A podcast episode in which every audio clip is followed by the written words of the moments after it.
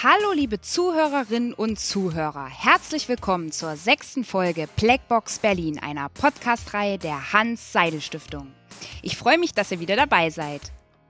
Die Besonderheit heute besteht darin, dass wir diese Episode über die Leitung aufgenommen haben. Das heißt, ich mich mit Frau Berg gar nicht sehen konnte. Ganz digital. Es lässt sich ja generell beobachten, dass Autos per App geteilt werden, Sprachen online gelernt werden und Musik gestreamt wird. 3D-Drucker stellen Maschinenteile her und ganze Fabriken sind intelligent miteinander vernetzt.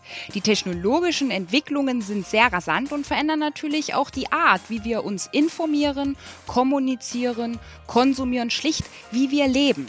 Wir sind längst in einer digitalen Welt angekommen und die Corona-Pandemie hat auch noch einmal verdeutlicht, wie viel noch im Digitalbereich zu tun ist. In Deutschland und in Europa. Die Digitalisierung ist ein wirklich spannendes Feld. Und was wäre denn dann naheliegender, als mit einer Expertin für Digitalisierung zu sprechen? Ich freue mich ganz persönlich, eine, wie ich finde, beeindruckende Frau für unsere heutige Folge gewinnen zu können und euch natürlich spannende Einblicke in ihre Arbeit zu gewähren. Trommelwirbel. Die Rede ist von Dorothee Bär, unserer Staatsministerin bei der Bundeskanzlerin und Beauftragte der Bundesregierung für Digitalisierung. Herzlich willkommen, Frau Bär. Schön, dass Sie in den kommenden 20 bis 25 Minuten für uns Zeit gefunden haben. Hallo, Frau Klose, freue mich auch.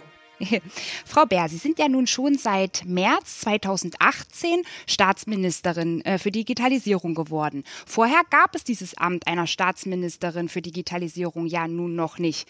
Welche Erfahrungen haben Sie denn gerade zu Beginn Ihrer Amtszeit gemacht oder vielleicht auch sogar machen müssen? Also zunächst mal hat mich ganz zu Beginn die Wucht der Nachrichten überrascht im Sinne von ähm, aufgestauten Herausforderungen, die viele Bürgerinnen und Bürger hatten, wo sie das erste Mal das Gefühl hatten, dass sie auch wirklich eine explizite Ansprechpartnerin in der Bundesregierung haben.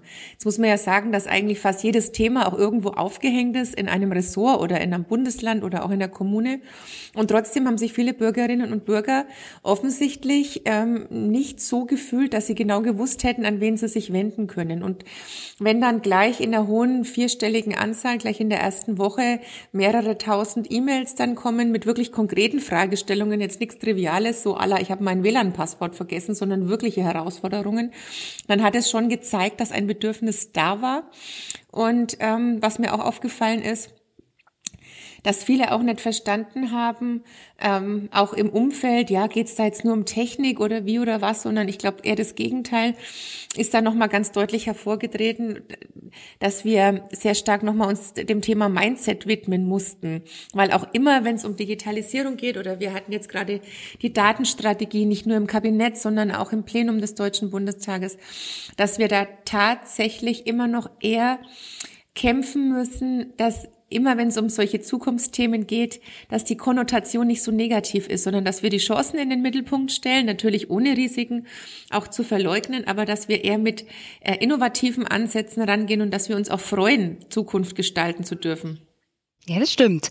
Äh, bevor ich vielleicht noch mal näher auf die Digitalisierung eingehe, würde ich vielleicht vorher mit Ihnen noch ein bisschen die Grundbegriffe vielleicht mal abklopfen. Und zwar, ähm, welche Aufgaben kommen denn einer Staatsministerin im Bundeskanzleramt eigentlich so zu? Also als Staatsministerin im Bundeskanzleramt bin ich auf die Bundeskanzlerin vereidigt.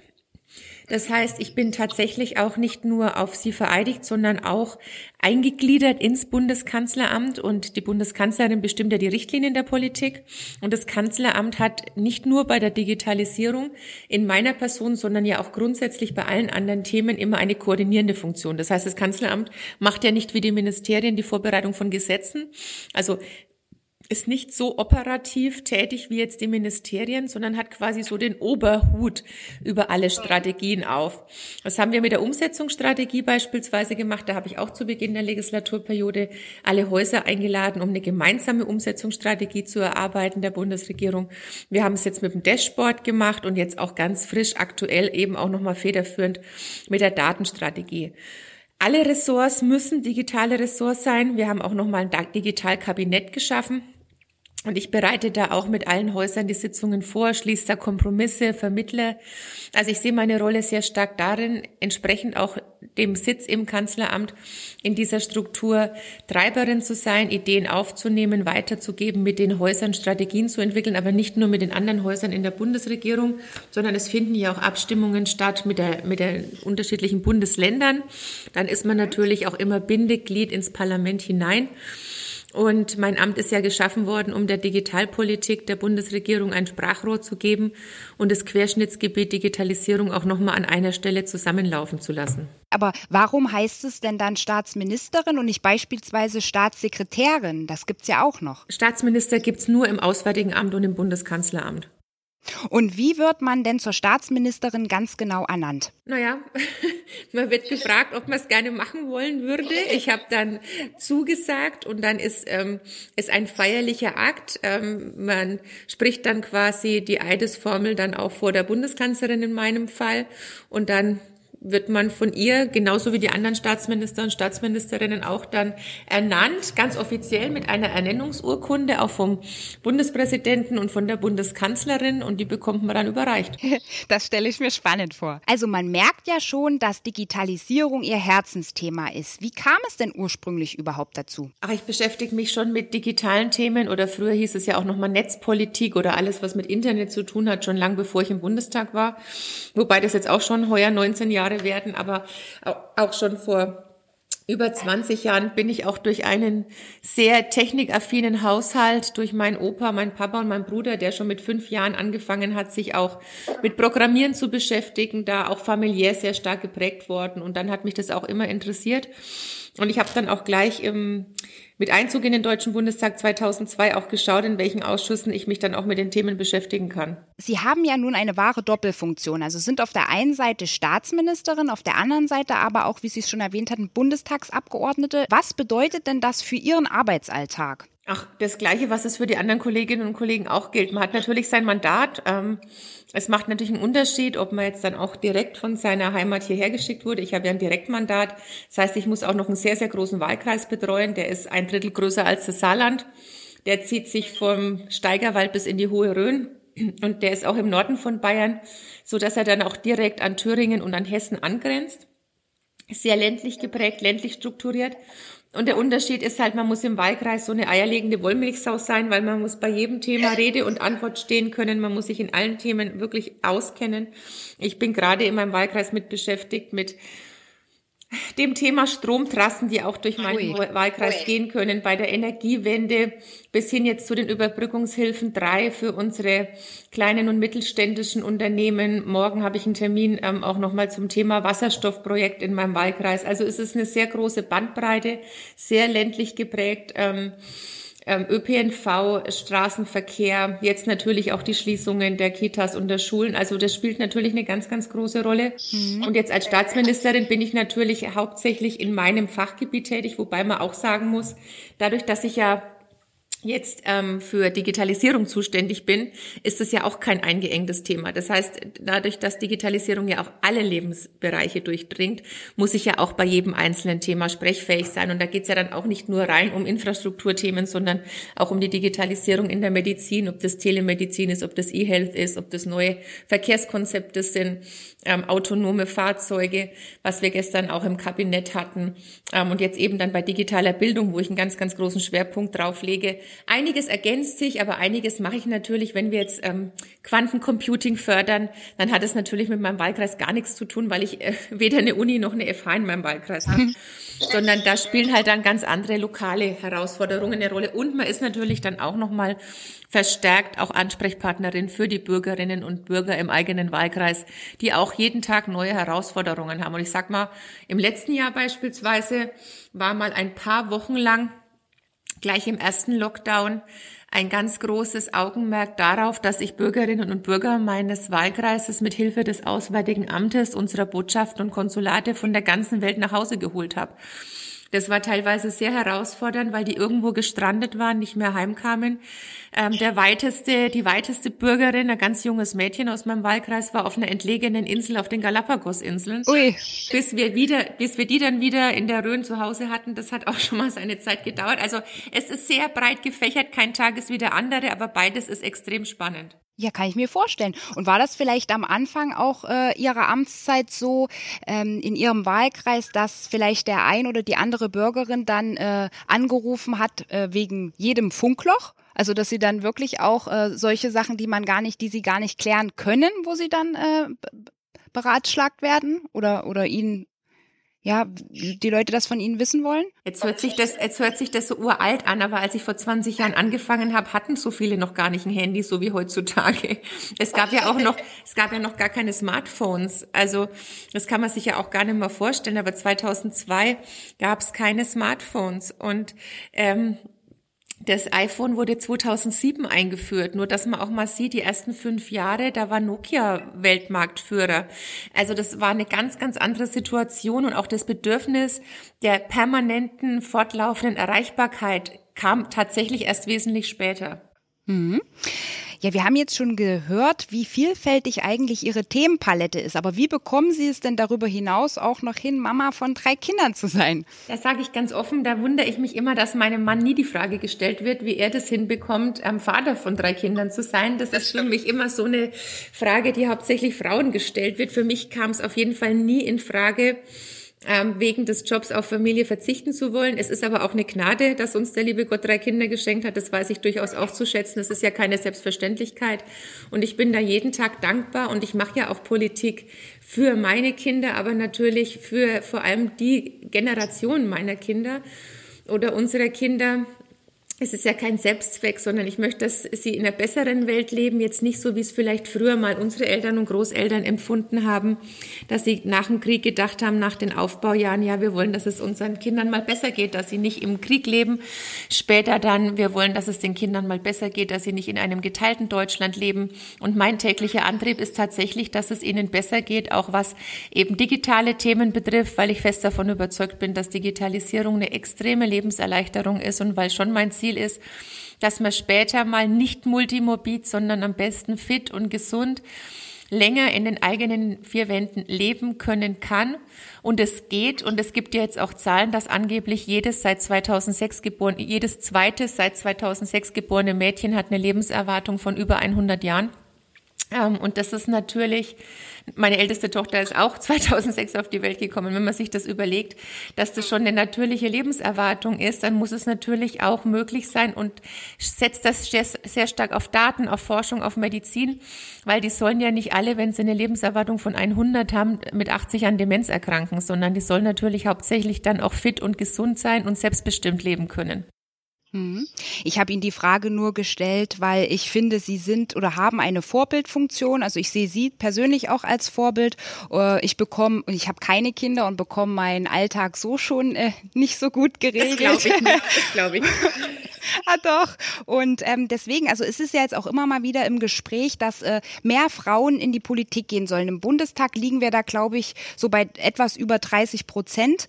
Ähm, haben Sie da vielleicht Tipps für Frauen, äh, wie man sie motivieren kann, dass sie vielleicht doch den Weg in die Politik gehen, sei es auf kommunaler, Landesebene oder eben auf Bundesebene? Also manchmal, glaube ich, sind noch nicht, es wären noch nicht mal so motivierende Ansprachen notwendig. Es würde schon manchmal reichen, wenn weniger geredet wird, weil das Hauptproblem Problem ist manchmal, dass Frauen äh, immer gesagt wird, was alles nicht geht oder was man zu beachten hat oder wie schwierig das alles ist, was ich mir alles anhören durfte in Bezug auf Kinder, bevor ich Kinder hatte und als sie dann da waren und dann waren diese Meinungen, ja, solange sie so klein sind, geht's ja dann noch, aber dann später, es wird immer schwieriger, es wird immer schwieriger. Das kann ich überhaupt nicht bestätigen. Ich finde, dass es immer schöner wird je älter sie auch werden. Ich habe das auch genossen, als sie neugeboren waren. Aber es ist jetzt nicht so, dass ich jetzt da jetzt hinterherholen würde, ähm, dass ich nicht wie eine ganze Zeit lang parallel zwei Wickelkinder hatte. Also das ist auch nett, aber äh, es ist auch schön, wenn sie selbstständiger werden und wenn man sich mit ihnen unterhalten kann und wenn man tiefschürfende auch politische Diskussionen führen kann. Also deswegen dieses, es wird immer schlimmer. Es gibt so viele Menschen, ähm, die auch versuchen, einen dann runterzuziehen oder die einfach selber mit sich selber unzufrieden sind sind oder einfach nur übel gelaunt sind. Und dann glauben, weil sie irgendwas ähm, vermeintlich nicht hinbekommen, darf es bei anderen auch nicht funktionieren. Was ich raten kann, einfach, wenn man es machen will, soll man es machen. Nur die Menschen oder nur von den Menschen Rat annehmen, die man auch selber fragen würde. Also ich finde immer so ungefragte Ratschläge oder als meine erste Tochter kam, in der ersten Besuchergruppe war eine Frau dabei, eine ältere Dame aus meinem Wahlkreis, die gesagt hat, mir tut ihr Kind total leid. Und ich denke mir, warum? Es ist ähm, in eine glückliche Ehe hineingeboren. Sie bekommt ordentlich zu essen, beziehungsweise damals noch zu trinken. Wir leben nicht in einem Kriegsgebiet. Wir sind nicht auf der Flucht. Nur weil ihre Mutter voll berufstätig ist, ist sie kein bedauernswertes Geschöpf. So. Und wenn ich mich in sowas da ständig fertig machen lassen würde, dann würde ich, glaube ich, ähm, keine Ahnung, auch nicht so entspannt durchs Leben gehen. Und ich glaube, das, und der zweite Punkt, was aber für jede berufstätige Mutter gilt, ein bisschen mehr Gelassenheit. Ja, wir können halt nicht nebenbei auch noch Martha Stewart sein. Also ich, ich habe nie irgendeinen Backwettbewerb im Kindergarten gewonnen. So hat mich das am Anfang gestört. Naja, habe ich gedacht, muss ich meine Backkünste verfeinern. Ehrlicherweise irgendwann habe ich halt den Kaffee gekauft und habe gedacht, wenn ich halt aus Berlin komme, kann ich nicht auch noch die schönsten Muffins verzieren oder die besten Cupcakes mitbringen. Das müssen halt dann andere machen und ein bisschen mehr Entspannung. Die Kinder werden auch abends mit einem Leberwurstbrot groß. Die müssen nicht die Gurkenscheiben und die Käsescheiben ausgestochen bekommen in Mond- oder in Sternform, damit man sie auf Insta posten kann. Also mein Abendessen, das ich für unsere Kinder mache, ist nicht Instagram-tauglich. das kenne ich. Wenden wir uns doch vielleicht mal jetzt wieder der Digitalisierung zu. Ähm, wie könnte denn der Weg zu digitaler Souveränität in Deutschland aussehen? Wichtig ist, dass wir einseitige Abhängigkeiten mindern, damit unsere Handlungs- und Gestaltungsfähigkeit auch nochmal in der Digitalpolitik bewahrt werden kann. Da gibt es unterschiedliche Maßnahmen, die wir schon auf den Weg gebracht haben. Ich habe es ja vorhin schon mal anklingen lassen. Das ist einmal ganz frisch unsere Datenstrategie weil sich schon an der Frage, wie wir mit Daten umgehen, ob wir sie innovativ nutzen, ganz stark entscheidet, ob wir digital souverän sind. Das ist natürlich für Deutschland wichtig, aber es ist halt auch noch für Europa wichtig. Wir hatten ja jetzt auch im Zuge der Ratspräsidentschaft auch die digitale Souveränität Europas uns mit auf die Fahne geschrieben, weil es einfach wichtig ist. Das merkt man bei der digitalen Souveränität nur als kleiner Exkurs. Das merken wir aber nicht nur im digitalen. Wir merken jetzt natürlich auch, dass wir selber wieder ähm, eine Apotheke sein müssen. Im Sinne von, haben wir eigene Medikamente, haben wir eigene Hilfsmittel. Das haben wir letztes Jahr auch schmerzlich gemerkt. Sobald man nicht ein gewisses Maß an Souveränität hat, solange man abhängig ist und am schlimmsten noch einzeln abhängig, dann sind keine Masken da, dann sind keine Kittel da. Wir hatten eine Situation im letzten Jahr, wo ich bei mir vor Ort in meinem Roten Kreuz war, wo Beatmungsschläuche knapp geworden sind. Das muss man sich mal vorstellen. Unsere Krankenhäuser hatten mal eine kurze Zeit oder auch unsere Not- und Rettungsdienste waren kurz davor zu verzweifeln, ob sie ausreichend Beatmungsschläuche haben. Das Rote Kreuz hat ein wahnsinnig innovatives ähm, Konzept gemacht. Die haben nämlich eine Waschanlage konzipiert, wo sie quasi es geschafft haben, dass Einwegartikel zu Mehrwegartikeln werden. Das heißt, es wurde alles quasi durch tausend Sterilisatoren ähm, durch so eine Waschmaschinenstraße gejagt, sodass dann auf jeden Fall keine Knappheit da war. Ich sag nur, was wäre denn los gewesen, wenn wir mal hätten sagen müssen, wir haben keine Beatmungsschläuche mehr. Teilweise haben sie die Kliniken schon aus den Rettungswägen geholt, nur dann haben sie halt da gefehlt. Und das sind alles so Punkte, das brauchen wir dann im Analogen genauso wie im Digitalen, weil sich da unsere Zukunft, unsere Wettbewerbsfähigkeit oder wie gerade geschildert, manchmal sich dann auch eben die Frage nach Leben und Tod stellt. Und wir müssen einfach da wesentlich resilienter sein. Und wenn wir uns in allen Bereichen nur auf Anbieter im Ausland verlassen, dann geben wir eine große Hoheit ab. Ähm, in dem Fall jetzt bei der Digitalisierung beispielsweise über Daten. Und da müssen wir dringend gegensteuern. Dann gibt's noch weitere Punkte wie Internet of Things ausbauen und nutzen, dann unsere leistungsfähige digitale Infrastruktur. Da sind wir ja schon wesentlich weiter mit dem Ausbau auch des 5G-Netzes, als wir dachten, dass wir jetzt schon sind. Förderung von künstlicher Intelligenz, aber auch nochmal äh, das Projekt, was wir angestoßen haben, der Bedarf für eine sichere, vernetzte Dateninfrastruktur, die auf unseren europäischen Stärken und Werten basiert, wie beispielsweise Gaia X. Mhm. Die Frage wird Ihnen jetzt sicherlich bestimmt häufiger gestellt, aber Frau Bär, brauchen wir denn ein Digitalministerium oder ein Bundesamt für Digitalisierung oder wäre das vielleicht nur ein Baustein, um beispielsweise unsere Verwaltung zu modernisieren? Ja, einfach nur ein neues Haus zu schaffen, ist ja auch nicht automatisch der Befreiungsschlag. Weil Sie mhm. müssen sich genau anschauen, was sollen da für Zuständigkeiten rein.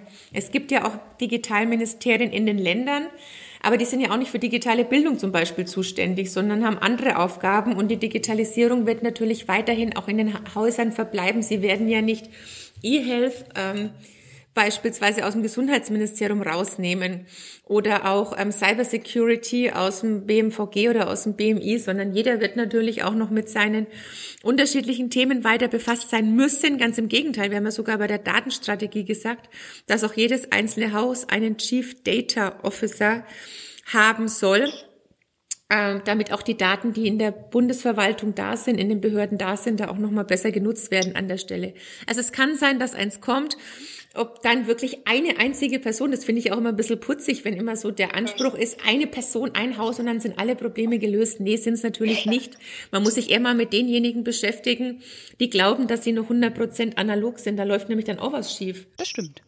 Was sind denn die Trends aus dem Bereich Digitalisierung? Was würden Sie sagen? Ähm, Quantencomputing, ähm, künstliche Intelligenz und für mich ist so habe ich schon gesagt, als ich noch im Verkehrsministerium war, dass natürlich Mobilität auch wichtig ist und Bildung wichtig ist, aber natürlich ist das aller, aller, allerwichtigste für jeden Menschen ist Medizin, Gesundheit, Pflege, also alles, man sagt ja immer so schön und da glaube ich fest dran, dass ein gesunder Mensch 100 Wünsche hat und ein kranker Mensch nur einen Wunsch hat. Und deswegen ähm, ist es für mich auch so ein Antrieb, dass wir gerade im Bereich Gesundheit und Pflege da auch mit Daten, ähm, mit Stichwort Blue Hospital, mit Forschung. Das hat man jetzt auch gesehen. Ich meine, wir hatten den ersten Corona-Fall in Deutschland am 27. Januar 2020 und wir haben die erste Impfung in Deutschland am 27. Dezember durchgeführt und auch noch mit einem Impfstoff, mit dem ersten, der aus Deutschland kam. Also da sieht man auch mal, was da möglich ist. Und das begeistert mich immer wieder. Wir hatten mal eine Zeit in Deutschland, das war 1903, 1900 1901, 1903, 1908, da haben wir innerhalb von zehn Jahren ähm, dreimal den Medizinnobelpreis gewonnen mhm. mit deutschen Forschern. Ähm, und das ist natürlich etwas, wo ich fest davon überzeugt bin, dass wir sowas wieder erreichen können. Verspüren Sie denn als Staatsministerin für Digitalisierung dann manchmal auch den Druck, immer neue digitale Trends ausprobieren zu müssen? Ich verspüre da keinen Druck, sondern ich liebe es. ja. Ich finde das total aufregend, was Neues auszuprobieren und ich bin total Gadget-anfällig. Also was so digitale Gadgets betrifft, liebe ich total. Also so technische Spielereien, ähm, ja, finde ich großartig, macht mir ewig viel Spaß. Ja, weil vor kurzem nämlich doch auch diese App äh, Clubhouse sehr populär geworden ist und da habe ich persönlich auch gesehen, dass Sie dort aktiv sind. Äh, wie sind denn Ihre bisherigen Erfahrungen damit und wird sich das durchsetzen? Also das passt natürlich jetzt auch zu uns gerade, uns beiden, weil wir beide jetzt gerade auch in einem Podcast miteinander sprechen. Ja. Ich weiß, dass man das immer mir gar nicht so glaubt, aber weil man sieht ja auch Instagram und man sieht viel Fernsehauftritte, aber ich bin ein totaler Audiofan. Ich finde, schon als Kind, ich weiß nicht, ich habe, ich hatte auch, ähm, bei Fernsehen gab es immer Limit, bei Büchern und bei Hörspielen gab es bei uns nie Limit. Das heißt, ich habe wahnsinnig viel gelesen den ganzen Tag, aber ich habe auch so viele Kassetten gehört. Und deswegen Audio finde ich großartig. Das passt immer. Man kann immer irgendwas auf den Ohren haben und man kann vor allem immer es als Nebenbei-Medium ganz wunderbar nutzen. Und Videokonferenzen haben ja den ganz großen Nachteil, dass sie auch ständig dann am Platz sitzen bleiben müssen. Sie können nichts nebenbei machen. Selbst wenn sie sich muten, muss man ein freundliches Gesicht machen. Es ist echt anstrengend. Und ich verstehe mal gar nicht viel, was man in Telefonkonferenzen besprechen könnte, warum immer alles Videos sein muss. Und deswegen ist Clubhouse auch, also erstens mal, ich habe auch ähm, lange Zeit bei unterschiedlichen Radiosendern gearbeitet. Ich finde einfach Audio macht riesig Spaß, weil man natürlich auch übers Ohr ins Herz reinkommt. Das ist ganz spannend. Ich höre auch wahnsinnig gern Radio. Ähm, ich habe auch das Digitalradio-Board gegründet, schon in der letzten Legislaturperiode im Bundesverkehrsministerium, habe das jetzt auch mitgenommen ins Kanzleramt und finde alles, was mit Audio zu tun hat, toll. Wird sich das durchsetzen? Ob sich genau diese App durchsetzen wird, weiß ich nicht. Ich habe jetzt schon in amerikanischen Zeitungen gelesen in den letzten Tagen, dass andere Plattformen ähm, an einer Kopie arbeiten, was zu erwarten ist. Ich meine, Instagram hat ja dann auch mit den Stories das von Snapchat übernommen. Jetzt gibt es auf Twitter Stories überall. Also es wird sicherlich ähm, auch von anderen Plattformen übernommen werden. Aber dass sich Audio durchsetzen wird und dass wir auch beim Thema Podcast noch lange nicht am Peak sind, davon bin ich fest überzeugt. Ich würde gerne noch mal kurz auf Ihre Initiative zu sprechen kommen, die Bundeszentrale für digitale Aufklärung. Was steckt denn genau dahinter? Mir ist es halt einfach wichtig, dass wir insgesamt mündige Bürgerinnen und Bürger haben. Und es sind halt leider Gottes sehr, sehr viele Fake News unterwegs. Es sind sehr viele Verschwörungstheorien auch unterwegs. Und ähm, ich glaube einfach, dass es wichtig ist, dass wir auch unseren Bürgerinnen und Bürgern auch bestimmte Informationen leichter zugänglich machen und wir haben ähm, jetzt, ich sage mal ein konkretes Beispiel, wo ganz viele Falschnachrichten unterwegs sind. Das ist zum Beispiel beim Thema 5G. Beim Thema 5G ist es so, das haben Sie auch mitbekommen letztes Jahr, ob das jetzt auf so Telegram oder auf anderen Kanälen ist oder auch was dann über WhatsApp verschickt wird. Angeblich wird Corona über 5G übertragen. Ja.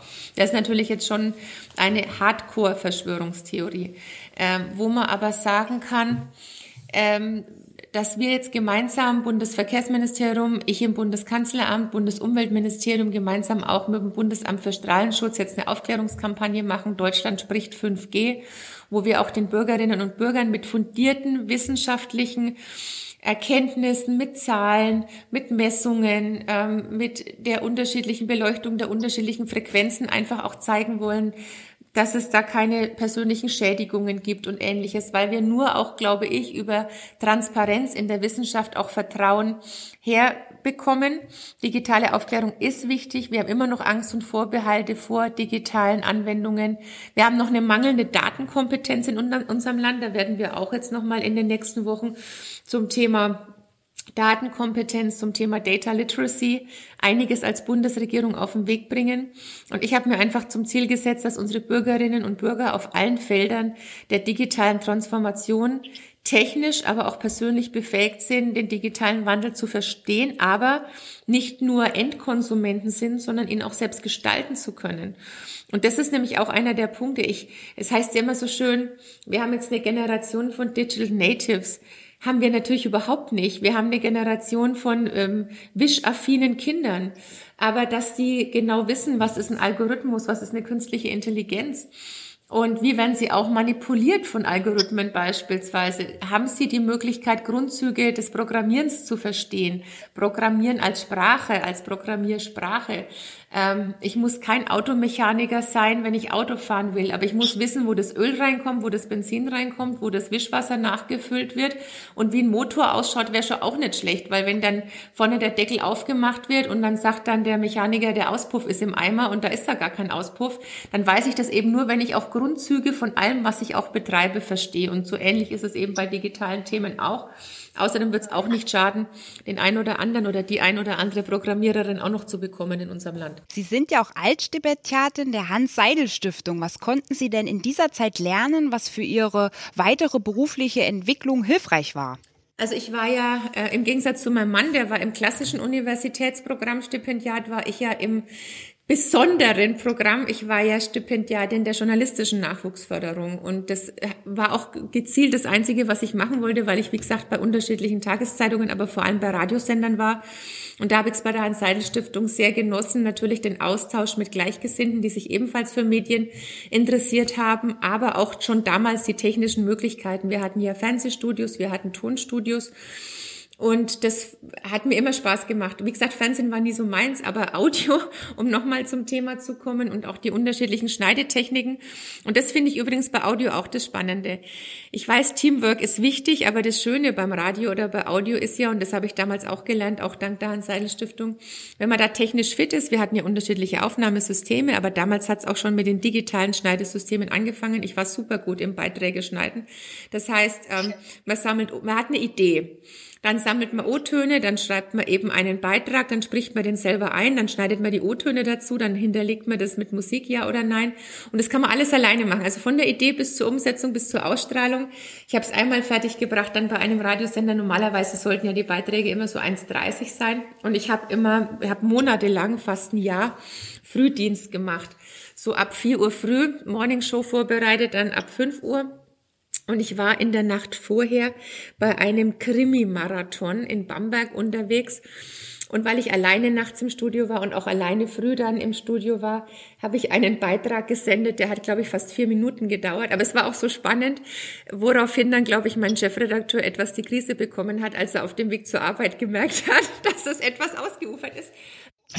Aber man, dadurch, dass man halt nicht auf drei, vier Leute angewiesen ist, hat man da auch wahnsinnig Freiheit. Oder, was ja auch ganz spannend ist, man kann halt immer ähm, mit jedem Mobiltelefon der Welt, egal wo man gerade ist, in jedes Studio sofort durchgestellt werden und es live on air und das war auf jeden Fall noch zu den Ursprungszeiten oder Vorzeiten des Internets immer Radio das schnellste Medium. Und da habe ich auch, was das Thema Radio betrifft, ähm, viel bei der Hans-Seidel-Stiftung lernen dürfen. Das ist schön. Jetzt ist uns leider die Zeit schon davon gerannt. Ich würde vielleicht noch abschließend eine Frage stellen wollen. Ähm, und zwar, ähm, wenn Sie auf Ihre bisherige Zeit in diesem Amt als Staatsministerin auch zurückblicken, was waren denn oder sind Ihre größten Erfolge, wenn man das so sagen kann? Und was ist vielleicht sogar die größte Niederlage? Also die größten Erfolge sind sicherlich, ähm, dass wir es jetzt schaffen, dass der Personalausweis aufs Handy kommt. Das haben wir jetzt gerade erst gestern verabschiedet. Dann das Thema EID, dass wir für eine medienbruchfreie Beantragung von Verwaltungsdienstleistungen auch eine neue digitale, sichere und verlässliche Form der Identifizierung hinbekommen werden. Dann der Digitalpakt Schule ähm, den wir auch nochmal von 5 auf 6,5 Milliarden erhöht haben. Ähm, Dialog mit Ländern, also ich habe schon den Dialog mit der Kultusministerkonferenz lange bevor salonfähig war gesucht und bin da auch bundesweit, obwohl der Bund gar nicht die ähm, grundgesetzliche Kompetenz hat, Ansprechpartnerin für viele verzweifelte Schulen. Dann durfte ich eine ähm, große Unterstützerin und Patin bei unserem Hackathon Wir für Schule sein. Ähm, und ähm, grundsätzlich auch bei Wir versus Virus. Das war auch ein ganz, ganz großer Hackathon, den wir als Bundesregierung veranstaltet haben. Dann habe ich es geschafft, dass wir die unklare Rechtslage für Influencer bezüglich erforderlicher Werbekennzeichnung ähm, einen Lösungsvorschlag gemacht haben und natürlich auch die Corona-Warn-App, die wir auf den Weg gebracht haben. Ja, und jetzt geht's natürlich nicht, ähm, von Digitalisierung zu sprechen, ohne auch das Thema Flugtaxis nochmal zu erwähnen. Da haben wir auch mit unseren deutschen Unternehmen und auch mit dem engen Austausch, auch mit den europäischen Behörden, Genehmigungsbehörden, es in einem permanenten sage ich mal, Kreis der Willigen geschafft, dass wir, was die Zulassung betrifft, bei der EASA in Europa schneller sind als die FAA in den Vereinigten Staaten. Und da bin ich fest davon überzeugt, dass wir es auch mal schaffen können, bei einer neuen Technologie vor die Welle zu kommen. Positive, also die größte Niederlage, würde ich sagen. Ähm, ich war eingeladen zum ersten Flugtaxiflug nach Singapur und ähm, von einem deutschen Anbieter und wegen Corona ist es leider ausgefallen und da bin ich nach wie vor sehr traurig drüber. ähm, Frau Bär, dann nochmal ganz, ganz herzlichen Dank für das Interview. Ich denke, wir konnten einen guten Eindruck Ihrer vielfältigen und aber auch wichtigen Aufgaben gewinnen. Und ähm, vielleicht, ich bin ja auch sehr neugierig, würden Sie uns vielleicht noch verraten, wo es jetzt als nächstes hingeht, Ihr nächster Termin? Ich habe jetzt ein Interview mit einer Schülerzeitung. Ach, das ist doch schön. Das ist ganz süß. Ähm, und zwar ist das, glaube ich, soweit ich weiß, ich schaue mal kurz meine Referentin an. Ich glaube, das ist die Schülerzeitung, die beste Schülerzeitung Deutschlands, oder? Genau. Also beste Schülerzeitung Deutschlands, mehrere Preise gewonnen und mit. Und ich versuche immer Nachwuchsjournalistinnen und Nachwuchsjournalisten zu unterstützen, wenn das geht. Ja, das ist doch super. Dann ganz vielen Dank und viel Spaß dann in Ihrem nächsten Interview. Danke, schönen Tag Für noch. Sie auch. Tschüss.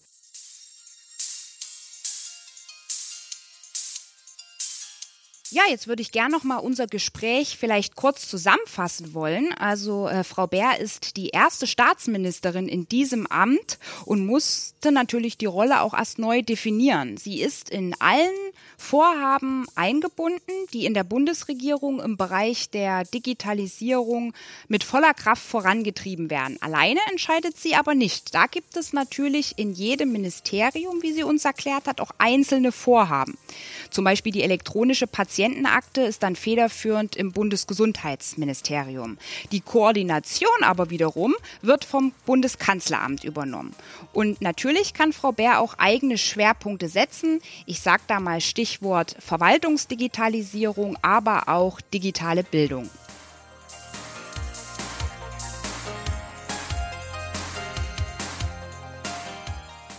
Wie hat es euch denn gefallen? Habt ihr Fragen oder Anregungen? Schreibt uns doch gern wie gewohnt an berlin.hss.de oder hinterlasst uns einen Kommentar bei Instagram. Dort findet ihr uns über hssberlin. Wir freuen uns immer auf eure Meinungen. Jeden letzten Donnerstag im Monat gibt es eine neue Folge Blackbox Berlin, abhörbar über Spotify, Apple Podcast und dieser. Macht's gut und bleibt schön gesund, eure Janine.